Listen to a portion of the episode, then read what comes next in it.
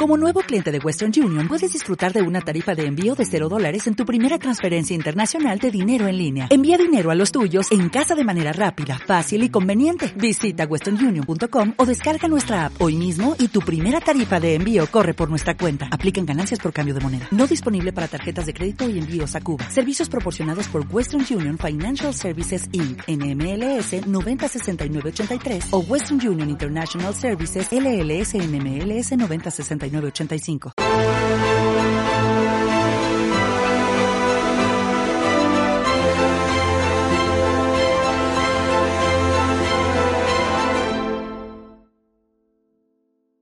Muy buenas a todos, esto es Estado de Alarma. Hoy estrenamos este programa por YouTube de media hora de duración. Estaremos de lunes a jueves a partir de las ocho y media de la tarde. Y este programa nace porque al igual que tú estás cabreado con ese gobierno central que podría haber hecho mucho más contra el coronavirus, que ya se ha llevado cerca de 3.500 personas por delante, ese gobierno que nos mintió, que nos dijo que solo iba a haber un contagio y que podría haber actuado antes, viendo la que estaba cayendo con la pandemia tanto en China como en Italia, pues hemos decidido montar esta plataforma de libre expresión ante los intentos del gobierno central de usar ahora los minutos de televisión pública que acaparan para lanzarnos desinformación y propaganda. Por eso desde aquí vamos a desmontar sus mentiras, vamos a daros la verdad y vamos a apoyar a los profesionales sanitarios, a la fuerza y cuerpo de seguridad del Estado y a esa población civil que vive confinada, que vive aislada y harta de ver al vicepresidente del gobierno saltándose la cuarentena hasta en tres ocasiones.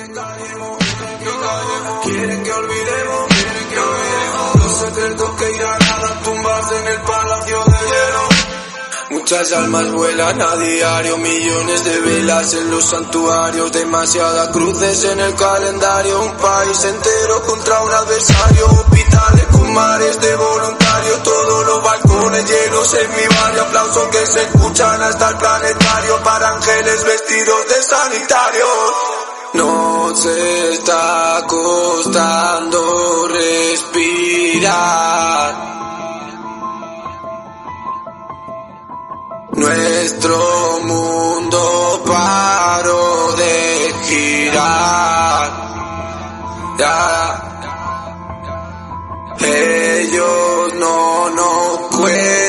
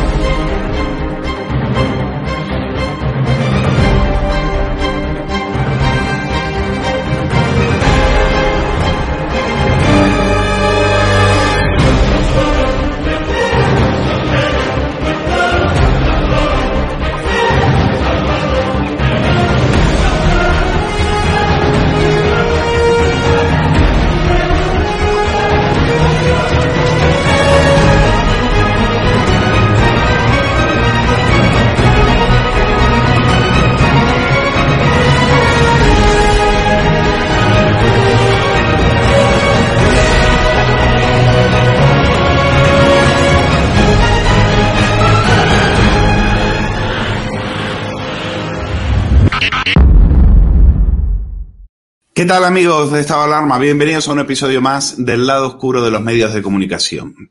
Bueno, vamos a hablar sobre la entrevista que le hicieron a Pablo Iglesias en la Sexta, en el programa Salvados, porque mm, se suponía que tenía que ser la reaparición triunfal del desaparecido sátrapa chavista, como suele ser habitual, missing cuando tiene el agua hasta el cuello, como ahora con la tercera ola de la pandemia, la nevada, el precio de la luz disparado en plena ola de frío, pues era una entrevista en la cadena oficial del gobierno entrevistado por un ex chico Wyoming y algo salió mal. Y lo que salió mal es que Iglesias aprovechó la entrevista para atacar al PSOE, para decir que no se fía de Sánchez, para culpar a los ricos y poderosos que no cumplen las promesas que él hizo de bajar el precio de la luz, y encima decir que Puigdemont era un exiliado político que Iglesias defienda a los presos o a los fugados del proceso, ¿eh? bueno, ya era de libro. ¿eh? Dice que ellos son libres para representar a sus votantes ¿eh? y que el golpista Puigdemont es un exiliado como lo del franquismo. Vamos a escucharlo. ¿Considera realmente un exiliado? Como se exiliaron muchos republicanos durante la dictadura del franquismo, por ejemplo. ¿Los puede comparar? Pues lo digo claramente. creo que sí. Creo que sí. Y eso no quiere decir que yo comparta lo que hiciera, ni la forma, ni que entienda que lo que, lo que hizo pueda ser indiferente, indiferente al derecho. Pero creo que lo que hizo fue motivado por sus convicciones, me parece un error y yo no quiero que Cataluña se independice de España, pero si me dicen lo que hizo Puigdemont es igual de reprobable moralmente que el rey Juan Carlos, pues no estoy de acuerdo. Lo siento en el alma si esto que digo molesta, no estoy de acuerdo con eso. A ver, Iglesias entiende que hay presos políticos en España, por lo tanto no nos tendría que sorprender. ¿eh? Es propia, es una manipulación propia de un manipulador compulsivo de la historia, ¿eh? que está ahí como servidor público, como apuntada, apuntaba el diario ABC. Puigdemont es un delincuente, pendiente de tener que responder por sedición y que vive protegido en su mansión de, eh, de Waterloo. Pero bueno, acierta hoy el diario El Mundo cuando decía que hay que tener poca vergüenza ¿eh? Para ser un autoproclamado luchador antifranquista ¿eh? y decir que Puigdemont, lo de Puigdemont, la fuga de Puigdemont es comparable a lo de un exiliado republicano. Bueno, eh, Arcadia Espada creo que es el que acierta cuando dice que detrás de esa resistencia, llamarlos por su nombre, está la convicción de que la política no delinque. Pero bueno, vamos a ver porque Isa Sarra, otra delincuente condenada, salió a explicarnos, como somos tontitos, a explicarnos que eh, exiliado según la RAE se ajusta a lo que es Puigdemont. La RAE dice que un político que ha, salido, que ha salido del país por defender determinados planteamientos políticos, planteamientos políticos que nosotros no compartimos, es un exiliado. Esto eh, lo dice la RAE. Como dice la RAE, exiliado es tanto uno como los otros. Creo que eh, esto no lo dice Pablo Iglesias, sino que lo dice la RAE. Bueno, eso ha generado, ha levantado ampollas, evidentemente. Eh, algunos se hacen los sorprendidos, como Antonio Miguel Carmona, del Partido Socialista. Antonio, tú sabes perfectamente lo que piensa Pablo Iglesias sobre el tema de los, eh, de los golpistas. Tú sabes perfectamente lo que, lo que fue ese pacto con Bildu que tú defendiste. Pero bueno, aquí había que ponerse estupendo y Antonio Miguel Carmona fue lo que hizo. Mira, yo siento un dolor muy especial porque puedo admitir el discurso casposo de intentar distraer con determinadas cuestiones de la jefatura del Estado la ineficacia en, en, su departamento. Y de hecho puedo discutir y enfadarme porque insulte a, a la ministra de Economía, insulte a la ministra de Defensa. Pero lo que no voy a admitir teniendo personas en mi familia que fueron exiliadas de este país por culpa del dictador Franco, que compare a mi familia y a muchos que han sido exiliados por la dictadura con Puigdemont. Me parece una vergüenza. Me parece que tiene que pedir perdón. Me parece que no puede lanzar a esta diputada a decir y a justificar que viene en la RAE. Hay que pedir perdón. Han sido 40 años de dictadura. Y debería saber perfectamente el vicepresidente segundo del gobierno que tiene que optar entre meterse con la jefatura del Estado y ser vicepresidente segundo del gobierno. Y tiene que optar y no comparar y medir sus palabras. Porque hay mucha gente agraviada en este país que sabe que han tenido que salir por la frontera andando andando por la frontera en 1939. Con una mano delante y otra detrás. Por no lo tanto, compararlo con Puigdemont... No con los 8.000 que cobra Puigdemont al mes por ser eurodiputado. Antonio, eh, lo que se te olvida es que es vicepresidente gracias a vosotros. Es vuestro socio de gobierno. Y si lo que ha dicho es escandaloso, lo que hay que pedirle es la dimisión. Y si no, vosotros sois cómplices de las palabras de Iglesias. De las palabras de un bolivariano que defiende a un tío fugado de la justicia, que defiende a alguien que dio un golpe de Estado, que defiende a alguien no que está, como él dice, eh, que ha sacrificado su vida por sus ideas. No, no, lo ha sacrificado porque ha dado un golpe de Estado, porque ha desafiado la ley. Y en este momento tenéis a un socio de gobierno que les defiende. Pero bueno, claro, vosotros sois los que gobernás con Bildu. A ver, un poquito de memoria, que tú bailabas la conga con Pablo Iglesias, Antonio Miguel.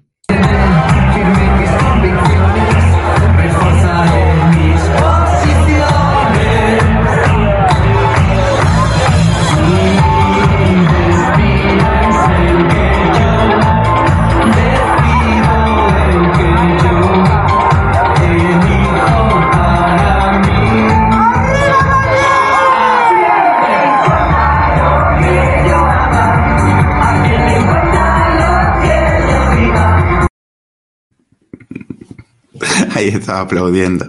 Qué bonito. Creo que eso era 2015 bailando la conga en una marcha del orgullo gay o alguna de estas eh, fiestuquis que hacen, que hace la izquierda para eh, acaparar el, voto de todos estos. Bueno, eh, claro, también Iglesias mintió porque decía que Puigdemont no había robado dinero. Pues también tenemos que aclararlo. Es que se les olvida, se les olvida que sí, que está uno de los delitos es malversación de fondos, lo recuerda Esteban Rostieta también. Momento más, dice el señor Pablo Iglesias que Puigdemont no se ha llevado un euro, eso es mentira.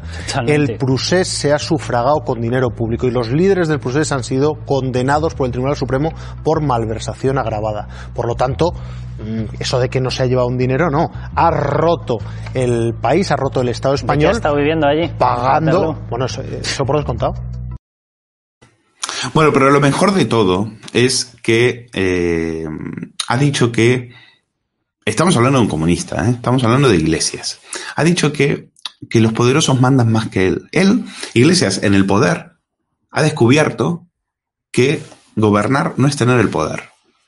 Yo creo que estas palabras deberían haber hecho revolverse a Lenin en su tumba. Son los votantes de Podemos los que decían sí se puede. ¿Les has engañado tus votantes, iglesias? Son ellos los que han tenido que soportar escuchar por parte tuya que el grito que estuvieron dando durante años era pura filfa. No, no se puede. Y ahora su líder les está diciendo que él gobierna, pero no manda. ¿Para qué asaltaron los cielos entonces? Estar en el gobierno no es estar en el poder. Yo imaginaba que había mucha presión de los poderes económicos y de sus brazos mediáticos. Estando dentro del gobierno me he dado cuenta que esa presión es enorme. La recibo cada día y que esa presión incluso pues nos habla de una democracia limitada.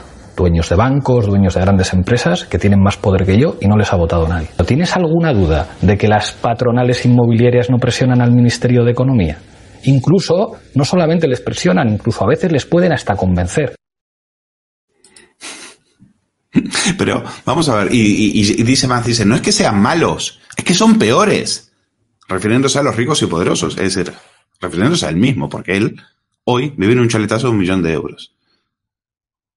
Y a este marxista le hemos escuchado decir en Salvados que tenía muchísimo, bueno, le hemos escuchado decir cosas diciendo que él, él se iba a enfrentar a los poderosos, con él no iban a poder. Y en este país hemos visto cómo a la crisis ha hecho frente pues, la gente de abajo, han hecho frente los trabajadores, los parados, la pequeña y la mediana empresa y los autónomos. Y tenemos que explicar a los que están más arriba, a los de la SICAP, a los que no les gusta pagar impuestos, con una sonrisa y con buenas formas que el cinturón también se lo tienen que apretar los ricos. Queremos explicarle a los ricos el significado de la palabra patriotismo, que no tiene que ver con pagar una entrada muy cara para ver un partido de fútbol de la selección, tiene que ver con pagar impuestos en España, como hace todo el mundo. Bueno, ellos igual son patriotas, pero es que el dinero no conoce de fronteras ni conoce de naciones. Bueno, si son patriotas de su mm. dinero, entonces no son buenos españoles. Y ahora dice que él no puede. Es decir, que a este le faltan redaños, pero le sobra arrogancia. Porque en medio de una de las peores nevadas de la historia, con el precio de la luz disparado ahora se hace la víctima para no asumir sus culpas. Es que con las competencias que tenemos es difícil. Y encima dice, no tiene competencias, pero amenaza con nacionalizar una eléctrica. ¿eh? Como se hizo en Venezuela, se hizo en Argentina, donde en esos países pueden estar hasta días enteros sin luz. Sí, Venezuela, chupito, ahí lo tienes. ¿Tienes alguna duda de que las patronales inmobiliarias presionan al Ministerio de Economía? De Economía? La pregunta hubiera sido, ¿y de quiénes son esas presiones? Dígalos, de nombre y apellido, Iglesias. Dígalo, dígaselo a la gente, a los que le votaron. ¿Quiénes son los que, esos brazos mediáticos de este país? ¿Cómo te crees que funcionan los lobbies mediáticos? ¿Pero qué es ese, ese, ese izquierdismo caposo? Esas ideas de los años 70, ay, que son lobbies mediáticos detrás. De, dígalo, usted está en el poder, usted lo sabe. ¿Sabes, Gonzo, lo que significa que un banco sea propietario de un medio de comunicación? Ahí fue donde el otro le dijo, bueno, es que usted tiene un medio de comunicación, la última hora. No, no, eso no es de Podemos. Lo digo por si Neutral lo quiere, lo quiere verificar, aunque no creo que lo hagan, ¿no? ¿Y usted cómo ve que un partido del gobierno como Podemos saque un digital? Usted es poderoso, le, ha dicho el, entrevistado. Creo que fue el único momento más o menos lúcido que tuvo.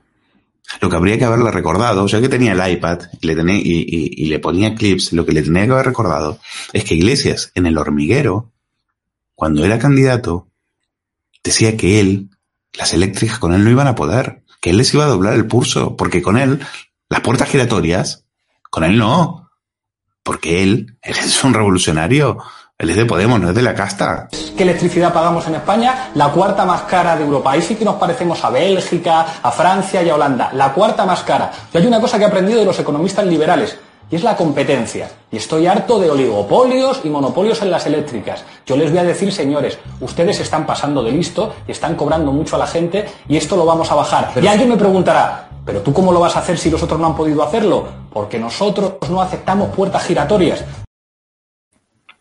Bueno, menos mal que no las aceptaban. Ahora va a llorar al hombro de la sexta a decir que él no puede, que él con los poderosos no puede. A decir que eh, la última hora no es de él. Oye, eh, Gonzo, le podrías haber recordado, ya que tenías el iPad, que hay una tal Dina Busselham, por ahí te suena, ¿eh? muy amiguita de este, que es la que tiene el digital y que se lo regalaron justo cuando tenían unos líos judiciales. Fíjate tú. Y cuando iban a ahondar en eso, si se fijan en la entrevista, meten un corte en la edición y cambian de tercio. Vamos a hablar de la reina Leticia. Parece que Iglesias había ido de lengua. O había dicho cosas que después le iban a perjudicar. ¿Son los ricos y los poderosos tan malos como pensaba? Y él dice, son peores. Ningún rico y ningún poderoso está dispuesto a aceptar que cualquier decisión, por muy democrática que sea, y sé que es duro, pero es la puñetera verdad, se afecta su poder. ¿Y para qué estás tú? ¿Para qué te votaron, Iglesias? Tiene razón Marcos de Quinto cuando en una entrevista en Voz Populi dice, Iglesias transmite que quien ha hecho fortuna es porque ha obrado con maldad y de forma autoritaria. Por tanto, es el enemigo de los demócratas, a los que quiere silenciar y dominar. La buena noticia es que, según en esta entrevista, él no puede, no puede con los poderosos. Pero hemos buscado en la hemeroteca y hemos encontrado otro momento en el que Iglesias, siempre que está a la defensiva, siempre que está en problemas, culpa a los poderosos. Cuando le preguntaron por qué no pactaba con Pedro Sánchez, él a quién se creen que fue a culpar? A los poderosos. ¿Qué pasó entre ustedes dos? Cuando Pedro no estaba en el poder, incluso estaba fuera de la Secretaría General, sonaba muy de izquierdas. Decía, España es una nación de naciones. Me tengo que poner de acuerdo con Podemos, que ha ilusionado a mucha gente para renovar la política. Y cuando está en el poder, y la COE y Ana Patricia Botín dicen con Unidas Podemos no, Pedro Sánchez, que estuvo en una campaña diciendo hay que frenar a la derecha, después evita un gobierno de izquierdas con nosotros y le pide todo el rato el apoyo al PP y a Ciudadanos. ¿Qué es lo que ha pasado? Pues que poderes que no vota nadie mandan mucho aquí. Ya estamos con los poderes. Ya estamos con los poderes. Cuando él era candidato y no pactó con Pedro Sánchez, no llegó a pactar a Pedro Sánchez, se quejó de que Pedro Sánchez le ofrecía migajas, le ofrecía ministerios que no valían nada. Y luego, a finales de 2020, cuando hacen el pacto del abrazo, pues entonces ahí llegan a un acuerdo. ¿Qué quiere decir, Iglesias? Que firmaste un acuerdo en el cual te volvían a dar ministerios que no valían nada y sin embargo lo aceptaste? ¿Lo aceptaste porque necesitabas aferrarte a Pedro Sánchez porque en las porque en las elecciones, en las últimas de noviembre, eh, te había ido fatal? ¿Has aceptado unos ministerios que no valían nada, al igual que los denunciaste allá por el 2016? ¿Que no te acuerdas? Pues te lo vamos a recordar para que dejes de mentir y para que dejes de engañar a tu gente, a la que le dijiste que no podías hacer nada porque te ofre que no pactaste con Sánchez en su momento porque te ofreció unos ministerios donde no tenías competencias. Pues ahora eres vicepresidente y sigues quejándote de lo mismo, macho. Usted me dijo personalmente ni hablar. En ningún ministerio que encabece alguien del Partido Socialista habrá ninguna persona de Unidas Podemos. Con lo cual, ustedes asumían para sí interior, defensa, exteriores, economía. Y cuando nosotros les planteamos, miren ustedes, para desarrollar el programa que podemos pactar con ustedes, querríamos alguna competencia de Hacienda. Dijeron, ni hablar, ni una competencia de Hacienda. Bueno, para desarrollar el programa que pactemos con ustedes, querríamos alguna competencia de trabajo. Dijeron, ni hablar, ni una competencia de trabajo. Para desarrollar el programa que podemos pactar con ustedes, querríamos alguna competencia de igualdad. Ni hablar, ni una competencia de igualdad. Cuando les planteamos para desarrollar el programa que podemos pactar con ustedes, querríamos alguna competencia de transición ecológica. Y dijeron, ni hablar. Cuando les planteamos para desarrollar el programa que podemos pactar con ustedes, querríamos alguna competencia de ciencia. Y dijeron, ni hablar. Señor Sánchez, ¿qué nos han ofrecido ustedes? Explíqueselo a la Cámara, a ver si les parece que es algo más que decorativo. Muy bien. Muy bien. Ahora explícale tú a la Cámara qué competencias tienes, por qué pactaste con Pedro Sánchez, si finalmente te dieron una competencia con las cuales no puedes hacer absolutamente nada, o es que no puedes cumplir tus promesas, iglesias. O es que cuando ibas en las televisiones de Soraya amenazando a los ricos y a los poderosos, diciendo que contigo no podían, era toda una filfa. Algunos, como Abel Hernández en La Razón, se creen la actuación de iglesias. Nosotros ya hemos demostrado que siempre hace lo mismo, siempre que está en problemas culpa a los poderosos, algo muy típico en la izquierda. Su confesión desvela un personaje cargado de frustración, decía Hernández. Se muestra abiertamente insatisfecho. Bueno, falta que diga, como Luis Marianzón, que Iglesias y la fanática de su mujer viven en un chalet de clase media. Pero es verdad lo que dice Hernández cuando dice que él se resiste a ser parte del sistema. Se resiste. Bueno, se resiste a ser parte del sistema porque él es un agitador ideológico. Y es verdad. Y en esto, y ha perdido crédito y está perdiendo apoyos. En eso tiene razón Hernández. Y esas provocaciones lo que revelan es desquiciamiento, revelan desconcierto. Y es verdad. Este, en eso estoy de acuerdo. Lo que, con lo que no estoy de acuerdo, con este articulista de la razón, es cuando dice que Pablo Iglesias está dándole vueltas a la idea, no tan descabellada, de dejar el gobierno y recuperar el poder de la calle. No, no, Abel. Iglesias es un farsante. Él culpa al sistema porque es lo que siempre le ha sido rentable a él y al sistema que le llevó y le utilizó y le ha permitido vivir como un sátrapa africano en Galapagar. Este Calígula peronista, lo que sueña junto a su mujer, es ser los elegidos del pajarito de Maduro para repartir las cartillas de racionamiento.